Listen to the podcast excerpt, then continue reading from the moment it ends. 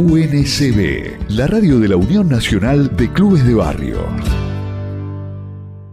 Comunicación y periodismo en las universidades públicas y privadas de todo el país emitieron un comunicado en conjunto alertando, alertando perdón, sobre el uso de fake news en la campaña electoral. Para hablar de este tema, estamos en comunicación con la licenciada Aixa Boekens, presidenta de Redcom, la red de carreras de comunicación social y periodismo, a quien le damos los muy buenos días. ¿Qué tal, Aixa? Alejandro García te saluda. ¿Cómo estás?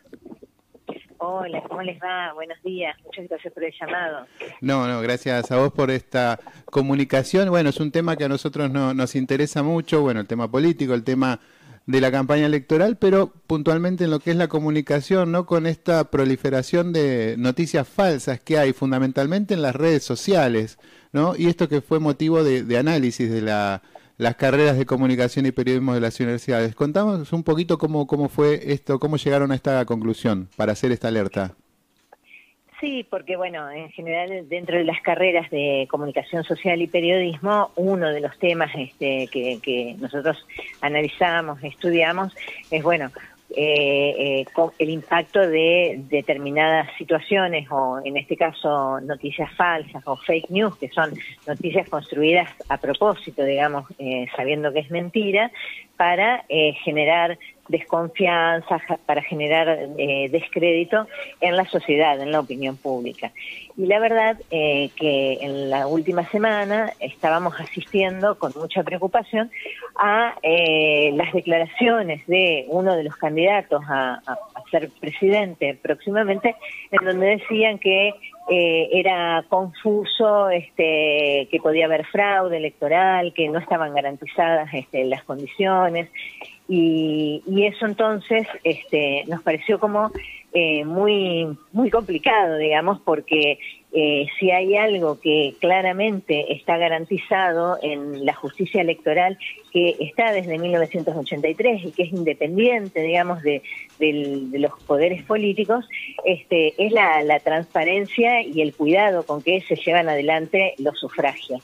Entonces, ante eso que que es provocador, que en realidad lo que apunta es, eh, a esto, ¿no? A, a, lo que es el sistema democrático, eh, nos pareció importante poner una voz ahí en el espacio público como para decir, cuidado, no es el vale todo. O sea, yo no puedo decir cualquier cosa porque eh, me, creo que me viene bien a mí, ¿no? y entonces, en ese sentido, desde las carreras de comunicación social, nucleadas en la red de carreras de comunicación social y periodismo, en Redcom y en FADECOS, bueno, dijimos juntémonos y hagamos como este, esta declaración pública.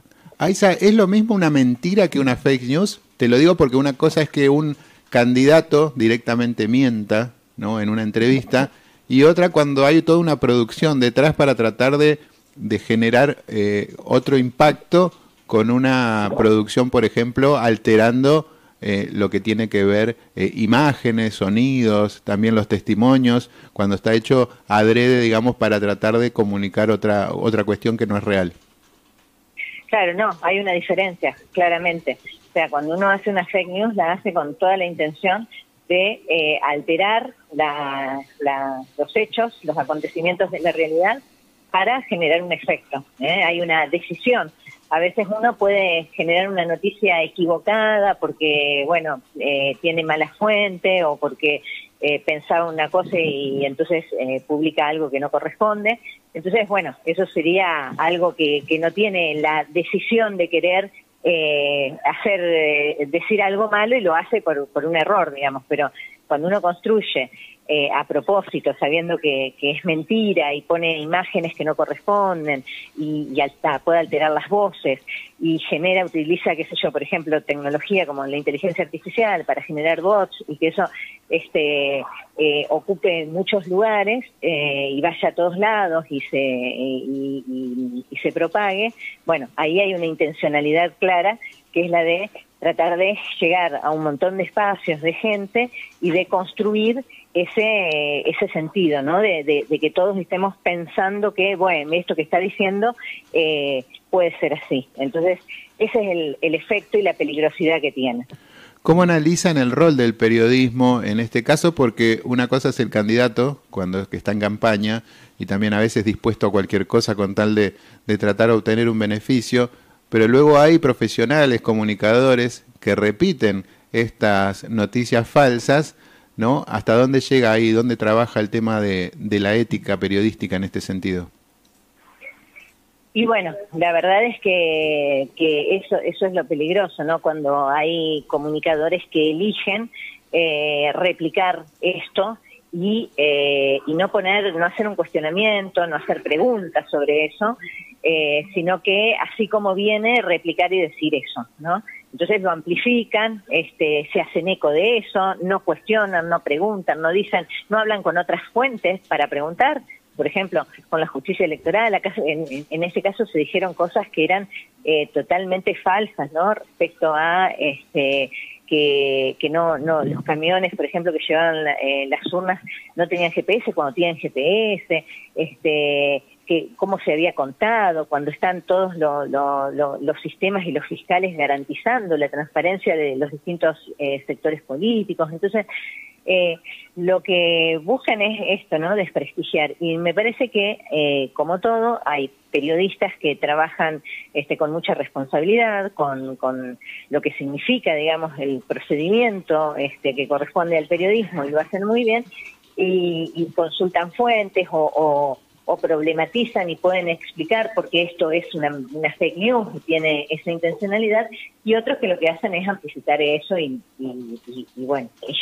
y, construir o contribuir a, esta, a, a, este descrédito, ¿no? Entonces, ahí me parece que lo que hay, bueno, es esta, esta tensión entre los modos de ejercer el periodismo.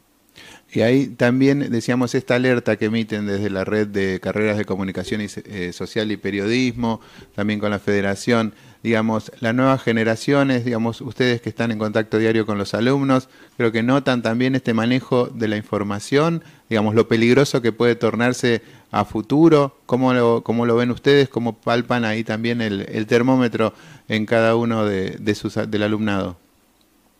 Y justamente ese es un desafío que, que tenemos, que trabajamos mucho en, en las carreras, ¿no?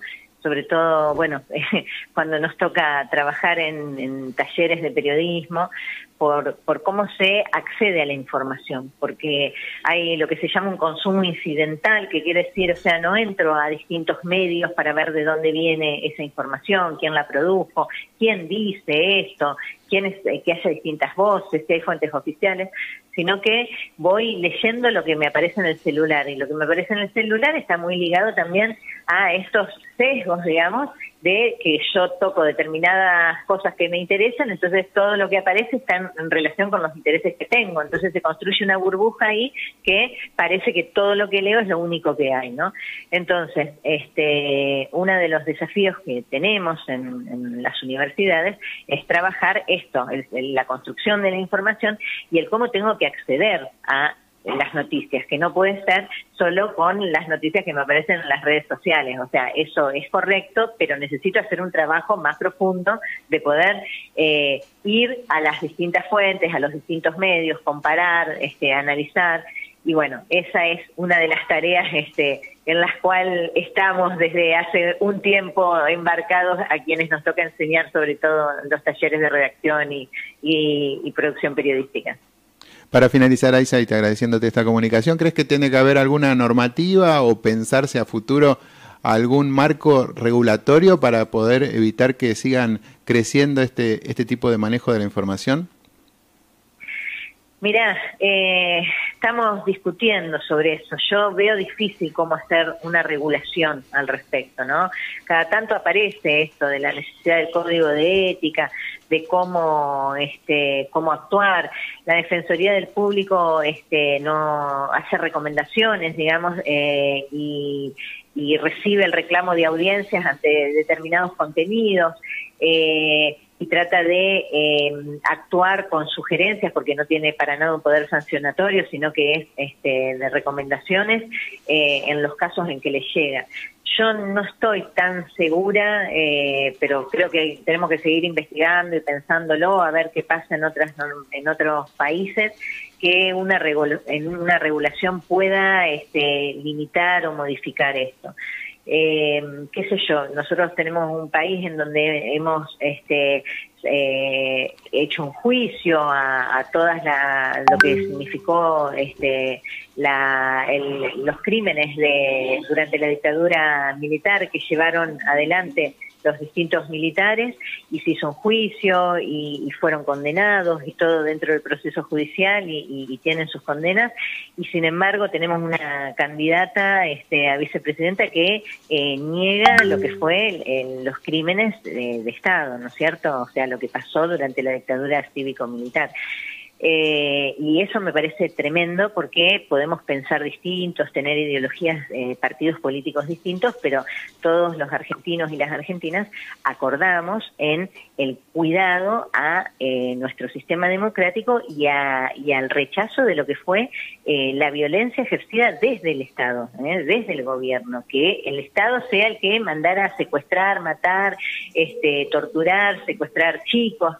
Entonces, hay ahí como argentinos, ahora que el 30 de octubre se, se cumplió el, el día en que se eligió al presidente Alfonsín, este, y hubo ahí un acuerdo eh, en que cuidemos esto. Entonces, yo la veo que, que están estos lentos, tan negacionistas, y, y creo que, que nos, nos, hace mucho daño como, como sociedad. Eh, Ahora bien, no sé si qué tenemos que hacer, si hay que regular cuando hay discursos negacionistas, cuando se arman las fake news, eh, si tienen algún efecto. Eh, no, no lo puedo contestar así claramente para decirte que efectivamente eso va a mejorar las cosas. Y me inclinaría a pensar que no, que lamentablemente no. Y creo que tiene que ver más con, a mí me gustaría que fuera más el cuerpo social, digamos, nuestro tejido social, nosotros como ciudadanas y ciudadanos, los que pudiéramos este, limitar y decir, que esto está mal. Pero así que no, no, no puedo decirte si por sí o por si no claramente este, a esa pregunta. Aisa, te agradecemos mucho por esta comunicación y bueno, gracias por, por hablar con la radio de la Unión Nacional de Clubes de Barrio. Bueno, muchas gracias, hermoso. Me encantó esa, esa radio y, ese lugar del que provienen, así que me parece súper importante que, que, haya un, un, lugar que nuclea los clubes de barrios que son tan, tan necesarios y tan importantes. Así que eso, felicitaciones y muchísimas gracias por la llamada. Bueno, gracias a vos. Ahí pasó Aisa Boeikens, presidenta de la Redcom, Red de Carrera de Comunicación Social y Periodismo, hablando sobre las fake news en la campaña electoral. Ahora sí. UNCB, la radio de la Unión Nacional de Clubes de Barrio.